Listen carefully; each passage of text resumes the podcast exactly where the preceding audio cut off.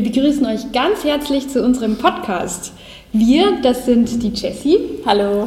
Die Kathi. Hi. Und ich bin die Marlene. Wir drei studieren an der Hochschule München den Master Gesellschaftlicher Wandel und Teilhabe. Und wir sitzen jetzt hier am Campus und nehmen für das Vorlesungsmodul beim Professor Clear diesen Podcast hier auf. Das große Oberthema ist Steuerung von komplexen Organisationen im digitalen Zeitalter. Wir sind drei Leute, wir haben auch drei Themenbereiche mitgebracht, über die wir reden wollen, um euch einen Überblick oder besser gesagt einen Einblick zu geben, wie sich eigentlich die Organisationen im Laufe der Zeit entwickelt haben, ähm, ja, wie so die Veränderungen und die Einflüsse waren. Die Jessie wird dafür erstmal in die Vergangenheit reisen, so ein bisschen die Historie und Entstehungsgeschichte von Organisationen ähm, erklären. Ähm, dann spreche ich über die Welt, in der wir heute so leben, ähm, was da so die Herausforderungen sind.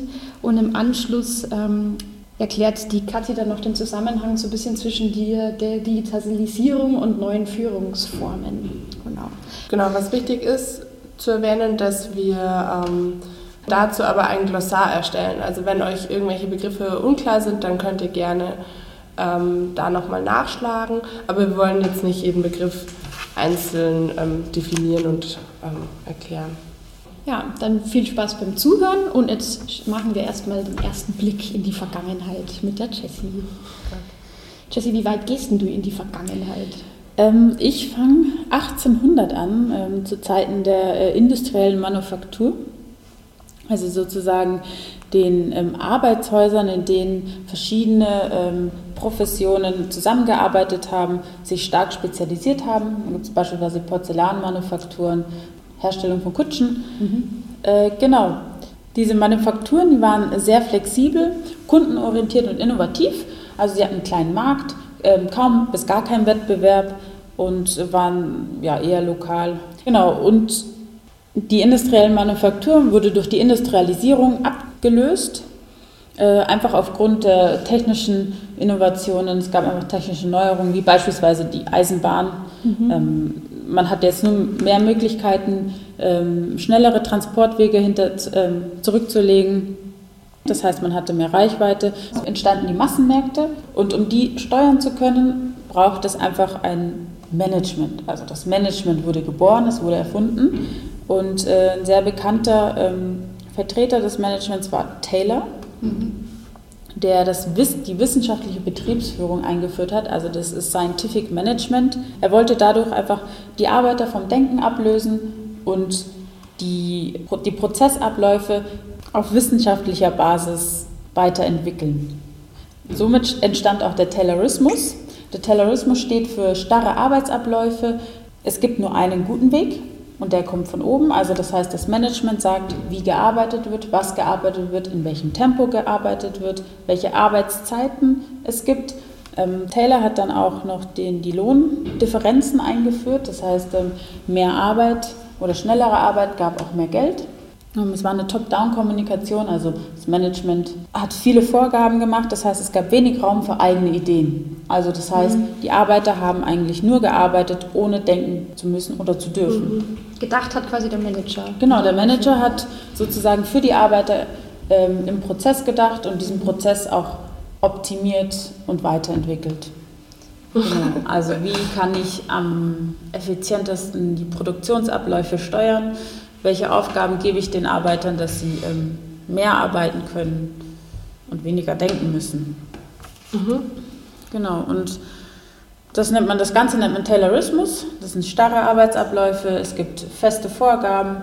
Ähm, Arbeitsteilung ist natürlich auch ein Merkmal, das heißt, äh, jeder Arbeiter hat seine eigene Aufgabe, die er macht. Es steht, dadurch entsteht dann auch kein, keine Verbindung mehr zum Organisationsziel, weil es einfach so gestückelt ist, die Arbeitsabläufe, dass man monotone Arbeiten macht und immer wieder die gleichen Handlungsabläufe durchlebt und dadurch natürlich einerseits ähm, seine Handlungen äh, professionalisieren kann, sage ich mal. Also man wird immer besser in seinen Handlungsabläufen, schneller, besser, ähm, genauer. Äh, aber es hat natürlich auch zum Nachteil, dass äh, eigene Ideen, Probleme, die entstehen, mhm. nicht sofort ähm, behoben werden können oder ähm, genau, da musste es eben erst wieder nach oben zu diesen sogenannten Managern oder Wissenschaftlern, um dieses Problem wissenschaftlich zu durchdenken mhm. und ähm, neue Lösungen zu finden. Mhm. Mitte der 60er Jahre gab es dann die ersten Gegenbewegungen, weil äh, das Sozialmanagement von Taylor ähm, Entfremdung in der Arbeit herbeiführte. Und daher waren die ersten Gegenbewegungen in den 60er Jahren äh, für mehr Humanisierung und Demokratisierung, da der Taylorismus flexible Arbeitsprozesse hemmte und kein Platz für eigene Ideen waren. Also es war alles sehr hierarchisch einfach organisiert, oder? Und genau, es wurde ja, gesagt, was getan werden musste. Ja, der Manager genau. macht die Strategie und die Arbeiter arbeiten einfach damit. Genau. Ähm, und das hat natürlich die ganze Arbeitswelt sehr starr gemacht und sehr... Und unproduktiv un wahrscheinlich auch. Sehr einseitige, monotone Arbeitsbedingungen führen natürlich auch zu Krankheiten, mhm. zu körperlichen Beschwerden. Das ist dann einfach mit der Zeit alles entstanden, dass die Leute krank wurden, oft ausgefallen sind. Mhm. Und dadurch wurde eben genau die Produktivität dann auch eingeschränkt oder konnte nicht mehr so erfüllt werden, wie es der Markt gefordert hat. Ja, weil sich dann dadurch auch nichts entwickeln kann, wenn einfach Denken und Arbeiten getrennt ist. Ähm, genau. Dann weiß quasi der, der denkt, in Anführungszeichen, ja gar nicht, was die, die Arbeit quasi so, was, äh, was die brauchen. Ja. Genau. Und durch die ganzen technischen Innovationen und Neuerungen führte das Ganze auch zur Globalisierung. Das heißt, der Markt wurde immer größer, immer weiter. Mhm. Die Globalisierung hat zugenommen, die Komplexität dann auch. Und der Taylorismus ähm, konnte dann in dieser neuen Arbeitswelt oder auf dem neuen Markt nicht mehr mithalten. Das hat so lange funktioniert, solange es ähm, die, die, die Digitalisierung noch nicht so weit voran, vorangeschritten war. Es kamen ja dann die Computer dazu, das heißt, man, es gab mehr Möglichkeiten zu kommunizieren, schneller zu kommunizieren, ähm, neue Telekommunikationsmöglichkeiten äh, kamen auf den Markt und es war dann auch für, für jeden zugänglich. Dadurch wurde die Arbeitswelt komplexer, größer und schneller und dynamischer. Also die Dynamik hat wieder ähm, zugenommen. Das kollidierte dann mit diesen starren, mit den starren Betrieben auch, oder? Also wenn der Arbeitsmarkt immer dynamischer wird, Genau, darauf können die Organisationen dann nicht mehr reagieren, ja. weil sie einfach starre Arbeitsabläufe haben und kein Platz für Ideen oder Kreativität ist. Ja, aber jetzt leben wir ja in einer ganz anderen Welt. Das heißt, der Taylorismus, der passt nicht mehr ganz in unsere globale Welt, in unsere schnelllebige Welt. Digitalisierte Welt. Digitalisierte Welt. Mhm. Genau, und das führt zu einigen Problemen und Herausforderungen, vor denen die Organisationen heute stehen. Die VUCA-Welt nennt sich das. Ähm, ja, was ist eigentlich die VUCA-Welt? Damit habe ich mich ein bisschen beschäftigt. Ähm, VUCA, das ist ein Akronym, also jeder Buchstabe steht quasi für ein anderes Wort, ähm, kommt eigentlich aus dem Englischen, lässt sich aber auch ins Deutsche übersetzen. Ähm, und zwar das V von der VUCA-Welt ähm, steht für veränderlich. Wir leben also jetzt in einer Welt, die ähm, oder in einer Arbeitswelt, die sehr schnellen Entwicklungen unterworfen ist durch eben Digitalisierung, aber auch Globalisierung. Darin entsteht auch nochmal ein großer Konkurrenzdruck. Mhm. Irgendwie hat man das Gefühl, alles verändert sich ständig irgendwie. Das U von VUCA heißt ähm, Unsicherheit durch ähm, ja, unsere Arbeitswelt, die dadurch viel weniger einschätzbar ist, die Zukunft auch viel schwieriger planbar ist.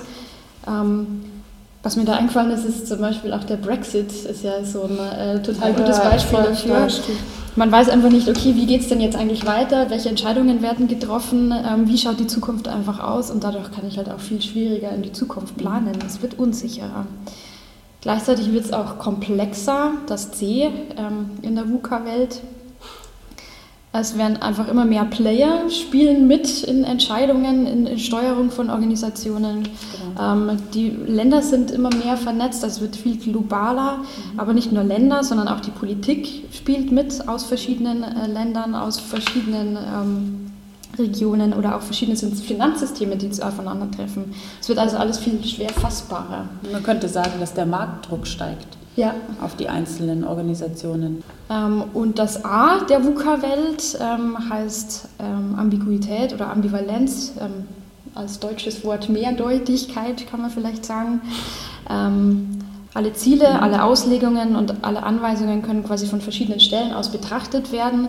Also es treffen auch verschiedene Sichtweisen einfach aufeinander. Genau. Und zwar nicht nur global jetzt gesehen zwischen Ländern oder sowas, sondern aber auch ähm, in Organisationen ähm, passiert das alles. Und in dieser Welt müssen wir jetzt irgendwie überleben. Oder zumindest irgendwie versuchen, Organisationen zu steuern ähm, und zu planen, Ziele festzulegen. Und äh, das ist die große Herausforderung, ähm, unserer heutigen Zeit, weil es eben auch verschiedene Organisationen gibt und dadurch auch nicht den einen Weg gibt. Das heißt auch nicht das eine Führungsinstrument. Mhm. Ähm, Fakt ist nur, dass dieses Taylorismus, wie du angesprochen hast, dass quasi der Manager als Entscheider auftritt mhm. und der Manager als ähm, Top-Down, also in der Hierarchie als Top-Down-System ähm, nicht mehr nur funktionieren kann. Ja, eben in dieser VUCA-Welt. Andere Möglichkeiten, wie man tatsächlich steuern könnte, wäre zum Beispiel eine agile Unternehmensführung, jetzt im Gegensatz zu so einer klassischen mhm. wie ähm, Taylorismus. Ähm, Stichworte sind hier Soziokratie, Holokratie zum Beispiel. Ähm, da auch wieder ganz wichtig, es gibt nicht den, den einen richtigen Weg, sondern es muss einfach zur Organisation oder zur, zum Unternehmen auch passen. Ähm, wer sich da ein bisschen mehr noch mit auseinandergesetzt hat, ähm, ist ein anderes Team, das auch einen Podcast hier auf dieser Seite mhm. hochgeladen hat, ähm, die die agilen Unternehmensformen noch näher betrachtet. Ähm, lohnt sich auch da reinzuhören. Schwierig ist halt tatsächlich, diese theoretischen Konstrukte irgendwie aber in die Praxis umzusetzen und das auch wirklich ähm, zu leben. Also diese Veränderung, diese Veränderung von Organisationen tatsächlich durchzuführen. Und das hat ähm, Friedrich Glasel auch ähm, ähm, beschrieben in seiner Zeitachse der Organisationen, so hat er das genannt. Der hat verschiedene Phasen beschrieben, wie sich so eine Organisation tatsächlich ändern kann. Da haben es zum Beispiel Startups ziemlich leicht weil die sind nämlich meistens von Anfang an einfach schon flexibel. Die sind total an den Markt angepasst, die machen genau das, was der Kunde will, sind meistens noch sehr klein ähm, und ja, jeder tut das, was eben notwendig ist. Man teilt sich so die Arbeit. Ist vielleicht auch noch gerade ein bisschen naiv, aber das muss ja nicht immer negativ sein. Ähm, ja, da denke ich total an die Manufakturen, die du vorher beschrieben hast. Genau, ja. Ähm, was Kleines, ähm, ja, was einfach kundenorientiert, dadurch marktorientiert arbeiten kann. Ja. Schwieriger wird es halt dann tatsächlich, wenn diese Organisationen größer werden. Also durch Wachstum, einfach erfolgreiche Startups, die dann irgendwann wachsen, mehr Mitarbeiter bekommen, ja, mehr Aufgaben bekommen, nicht mehr in einem kleinen Team arbeiten, sondern tatsächlich die ähm, Funktionen der Arbeit auch aufteilen. Ähm, dadurch entstehen dann irgendwann ganz automatisch schon fast Hierarchien, ähm, auch die Arbeitsteilung, es wird standardisiert, spezialisiert, formalisiert, bürokratisiert. Ja, und das nennt ähm, Glasel, Friedrich Glasel nennt das die Differenzierungsphase, ähm, die nach der Pionierphase kommt. Also Pionierphase noch Start-ups, so. mhm. ja, ähm, Differenzierungsphase dann durch Wachstum und größer werden. Und das ist der Knackpunkt der ganzen Geschichte, ähm, weil man dadurch halt dann in eine sehr starre Organisation kommt und einfach nicht mehr so flexibel am Markt orientiert arbeiten kann. Und das in der VUCA-Welt kann tatsächlich dazu führen, dass eine Organisation in Anführungszeichen tot wird. Genau, nicht mehr mithalten kann. Ja, ganz genau. Ähm, Friedrich Gras, Glasel hat dann noch gesagt, es muss dann auch eine Integrationsphase geben. Das ist nämlich dann die Möglichkeit, wie Organisationen ähm, wieder mitspielen können am Markt. Mhm. Nämlich ja, die große Herausforderung, dynamisch zu bleiben, quasi den, den Flow von der Pionierphase mit dieser Differenzierungsphase zu kombinieren ja, die Struktur der Organisation einfach so umzubauen, dass man wieder in Teams arbeitet, ähm, ja, eben agiler arbeiten kann, um am Markt tatsächlich bestehen zu bleiben. Dazu fällt mir Taylor, äh, nicht Taylor, Toyota ein. Ja, das ist ein gutes Beispiel. Toyota Oder? ist ja. nämlich eine Firma, die genau das geschafft hat. Die ähm, aus der Differenzierungsphase gemerkt hat, okay, wir können am Markt nicht mehr standhalten und irgendwas ändern müssen, haben sie gemerkt. Das heißt, sie haben dann durch Lean Management Begriffe wie Kanban oder Kaizen, also die haben dann eine ganz neue Organisationsstruktur quasi erfunden. Ähm, haben wieder die Wertschöpfung als Ziel gesehen, in den Vordergrund gesetzt ähm, und haben dadurch geschafft, ähm, von einer in Anführungszeichen toten Firma, Firma wieder äh, zu einer lebendigen Organisation zu werden. Genau, und das ist ja das, was im Taylorismus verloren gegangen ist, das Ziel. Der, ähm, das gemeinsame Ziel, mhm. für die Organisation zu arbeiten, das ist ja verloren gegangen.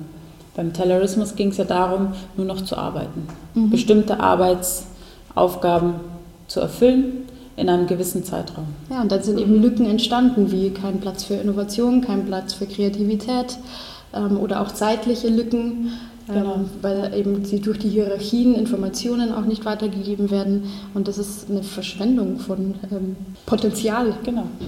Google zum Beispiel ist auch nochmal ein Beispiel, die haben es direkt von der Pionierphase ja. auch in die Integrationsphase geschafft.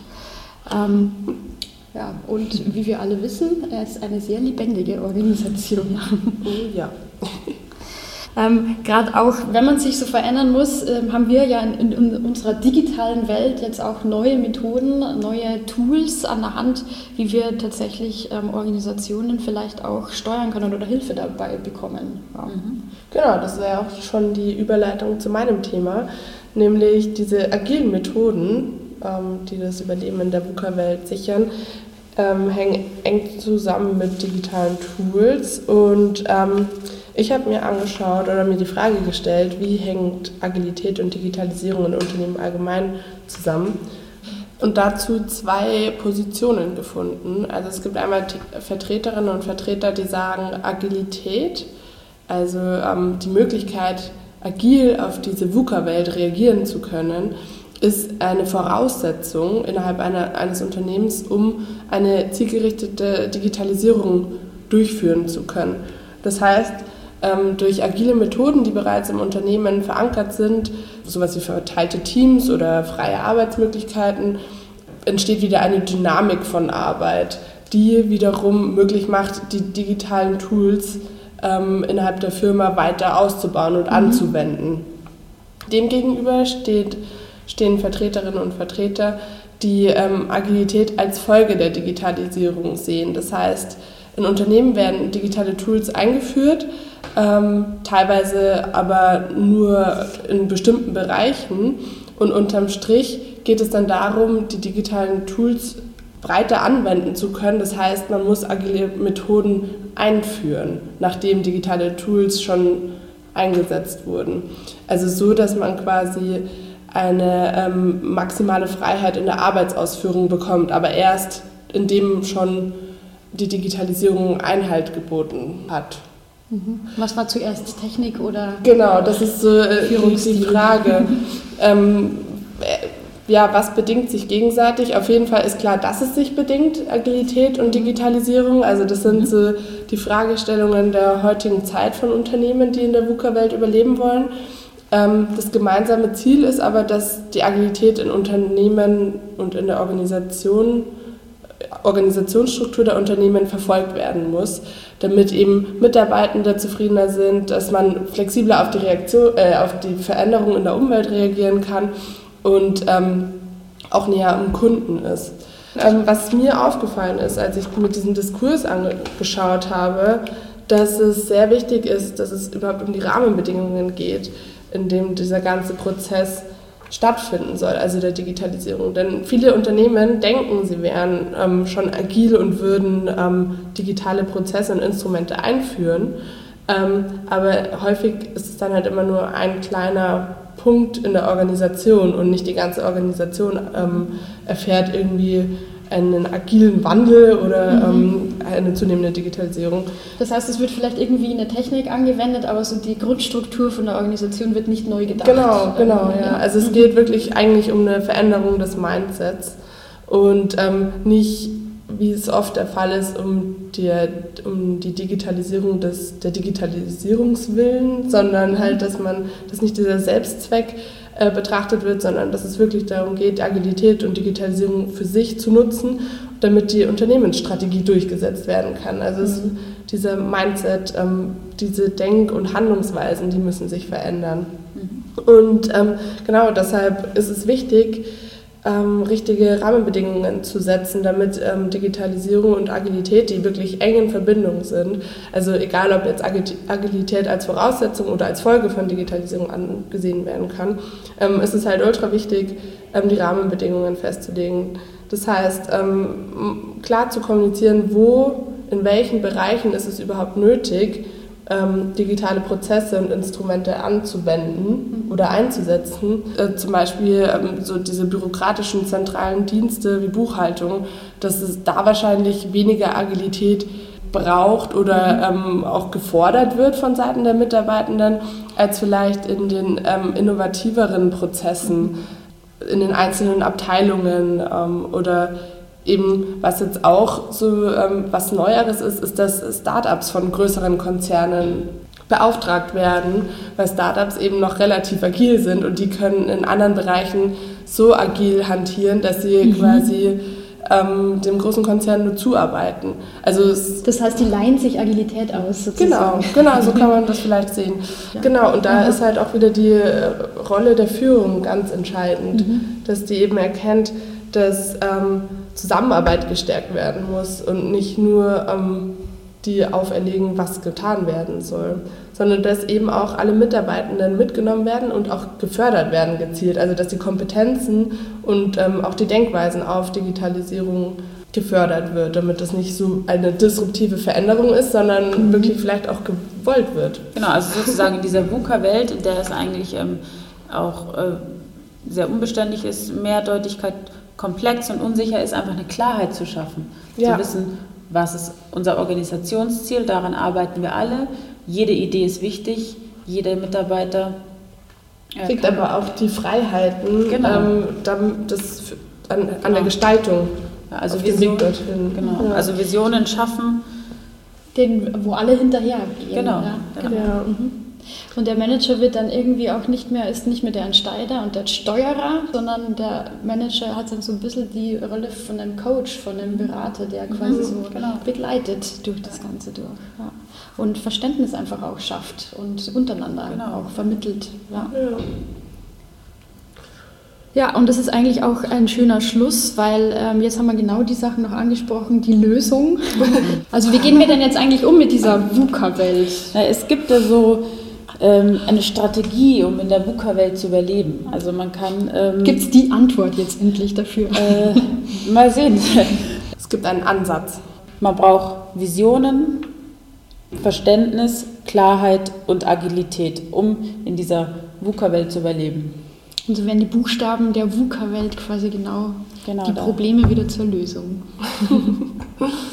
genau. Wir hoffen, Ihr konntet ein bisschen den Überblick über die Entwicklungen der Organisation bis zum digitalen Zeitalter gewinnen. Mhm. Wir wollen unseren Podcast hier jetzt auch beenden ähm, und hoffen, dass ihr neugierig geworden seid auf das Thema. Ähm, wie gesagt, weitere Infos und Quellen, Literaturhinweise und ähm, auch ein kleines Glossar gibt es in unserer Podcast-Beschreibung, die ihr auch hier auf der Website findet. Mhm. Wir sagen vielen Dank fürs Zuhören, vielleicht bis zum nächsten Mal. Tschüss.